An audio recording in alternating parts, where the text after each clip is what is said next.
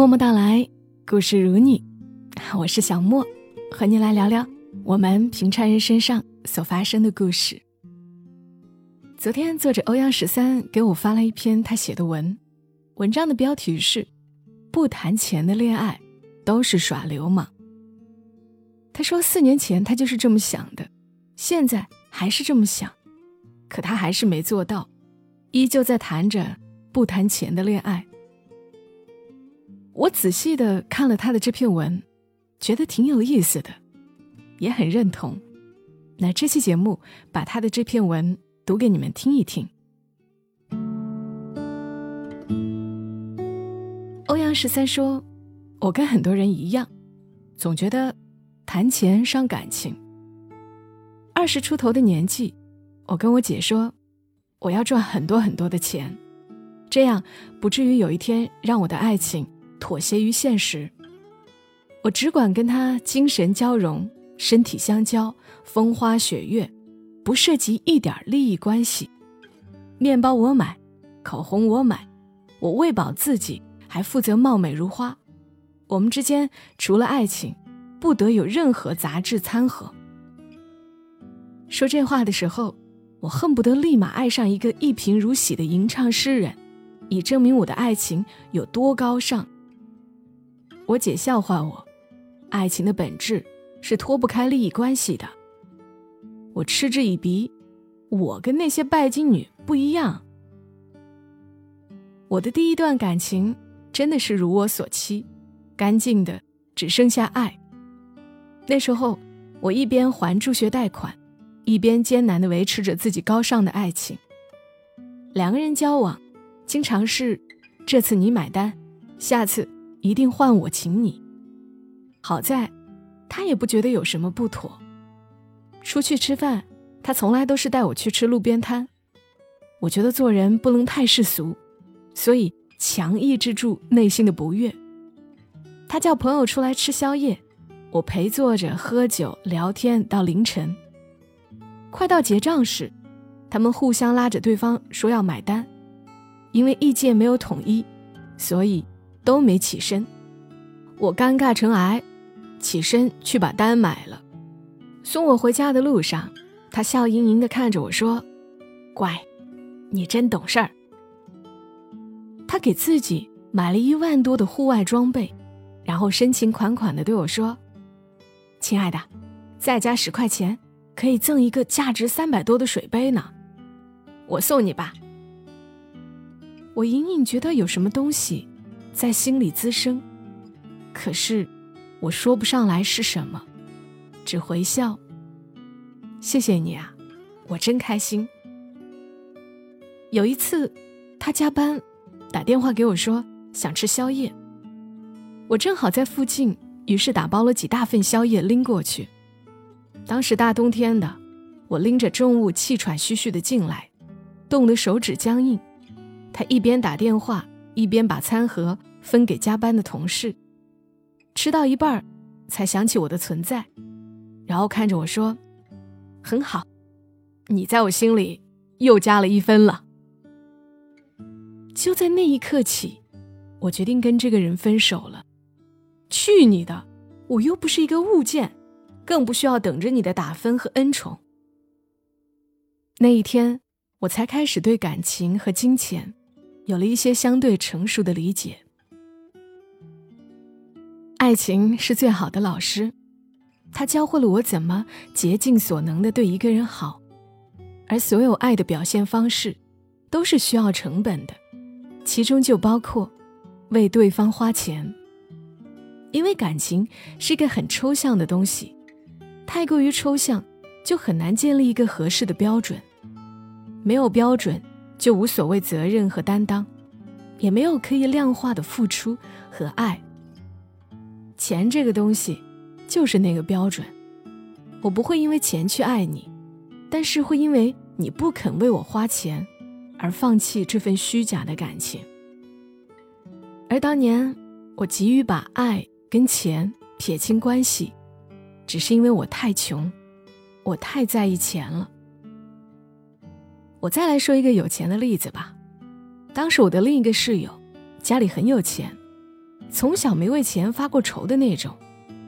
她跟她男朋友在实习的时候认识的，两个人看起来特别合拍，但是没多久，我室友就有了苦恼。她跟我说，男友对她挺体贴的，但是她总觉得他不够大气。怎么不够大气呢？出去开房都是我这个朋友自己掏钱，男方不肯戴避孕套，每次借口说忘了买。最后，避孕套也是他自己时常包里备着。吃饭从来不挑贵的地儿，如果这一次男方请他吃饭了，下一次男方就要他请看电影。送他的贵重的礼物就是一个大布娃娃，其他节假日送他的小玩意儿，看起来都像是淘宝九块九包邮的。照理，他的薪资水平也不至于这么抠门儿。我的这个朋友，他是有钱，他也愿意为两个人的交往花钱，但是爱情不是双向付出的吗？我朋友跟我说，我感觉我在他眼里特别廉价，就是这个档次，根本不值得他花钱。我真是气呀！年轻的女孩就因为太要面子，竟从垃圾堆里找男人，明明吃着变味了。还要怀疑自己味蕾出了问题。如果一个男人为自己花钱的标准远远高于对你，那显然只是打着爱情的幌子在骗炮。别担心被人家冠上爱慕虚荣的大帽子，因为他根本就不值得交往。都说爱情经不起现实的考验，这话没错。高等建筑本来就是建立在物质基础上的呀。当你拥有足够的金钱了，才能抵挡未来的种种变数。什么样的实力决定了我们拥有什么样的感情？我姐在我和我弟高考时有过一段无疾而终的爱情。当时我姐长得那叫一个青葱水嫩，对爱真挚热烈，两个人也相处的特别融洽。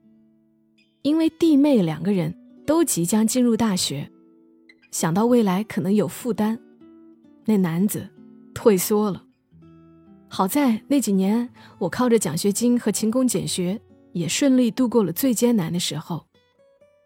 可惜，那个男人当时没这样的眼力劲儿，他们在被推着面对苦难前分手了。你享受着爱情带给你的甜蜜，享受着爱人。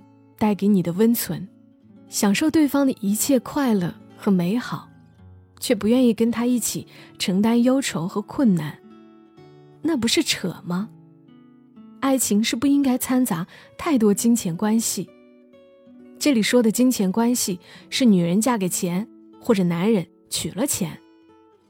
但是如果两个人的交往从来不谈及钱，那一定是不健康的关系。所有不产生金钱关系的爱情，都是过家家。金钱是爱情的助力器。我姐夫跟我姐结婚时，只有一万的存款。那是我姐提出，两年内，咱们必须买房。于是我姐夫从一个月光族，周末只会打游戏、撸管、看片的屌丝，变成了每个月留出一定存款、工作努力上进的大好青年。我姐呢，也边工作边考研，考人力资源证书，顺利入职五百强外资企业，薪资翻了好几倍。两年后，房子买了，我姐夫也升职了，我姐又定了更高的共同目标。你说我姐物质吧，但是这样的要求让他们整个家庭生活水平越来越高了。好的爱情婚姻关系。是基于彼此需求，实现一个共同的目标。通过相互的要求和努力，变得越来越好，也由此让双方的关系变得越来越亲密。牢靠的爱情关系都是有金钱做保障的，就像谈合作一样，只有涉及到具体的金钱关系了，才算是真正的合作，才能使这种合作健康长久的维系下去。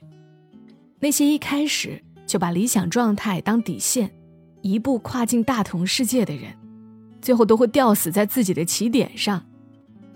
我不希望有一天，我为了钱跟某个人在一起，或者因为钱不敢离开某个人。但是如果你舍不得为我花钱，或者我不愿意为你花钱，只能理解成你不爱我，或者我不爱你。当然，说了一堆，我还是会把谈恋爱的时间用来自己挣大把的钱。读这篇文的时候，我想起上次去北京出差，住在欧阳十三那儿。每当他打开电脑，我就看到他的桌面有五个大字：“还不去挣钱。”因为他自己一路的经历，他越发的觉得钱的重要。其实估计很多人都是这样想的：当我们拥有足够的金钱了，才能抵挡未来的种种变数。一段健康的、长久的关系，总要建立在相对稳定、坦诚的经济基础上。毕竟我们这么辛苦挣的钱，如果花在不值得花的人和事身上，也是心疼呢。可能人年纪越大，也越想要降低风险。前一阵我有一个做地产销售的朋友，很年轻的小伙子，他原先有一套九十平的房子，有了小孩之后，总觉得小了点儿，所以又买了一套一百七十平的小洋房。祝贺之余。我羡艳的问了一嘴：“你这挣钱的速度还蛮快的呀，是怎么让钱生钱的呢？”他和我说：“还不就是卖力工作，早些年还有兴致想着是不是要研究一下股票，因为没钱作罢。等到现在稍微有点存款了，又不敢了，毕竟到了上有老下有小的年纪，赌不起。单纯的存银行吧，收益又实在太低。”所以，他现在的投资宗旨是，先把基础的债券投资的票息收益抓住，再在严控风险的基础上，去博取更高一点的收益。就像他还房贷的银行是中国银行，他就会去中国银行的手机银行客户端“固收加基金一折特惠专区”，研究一下，看有没有适合他的产品，先找。收益确定性较强、风险性较小的债券类资产，用以获取基础收益，然后再谈其他的。对他的这个投资理念，我还蛮赞同的。毕竟所有的基金都是有风险的，投资要很谨慎。而关于他提到的中行固收加基金一折特惠专区，大家也可以点击本期节目播放页下方的小黄条，查看更多的活动详情。因为我就是那种。特别怕波动太大，心脏受不了的人，就像我当年能够安心的步入婚姻，其中很重要的一点也是因为双方的收入都相对稳定，我们又能够很坦诚的交代彼此的财务状况，以及很自然的花对方的钱。有时候不得不承认，我们自己有固定的收入，心里才不慌，才能再去捕捉爱情。再去享受生命其他美好的事物。这里是在喜马拉雅独家播出的《默默到来》，我是小莫，感谢你听到我，祝你一切都好。小莫在深圳，和你说晚安。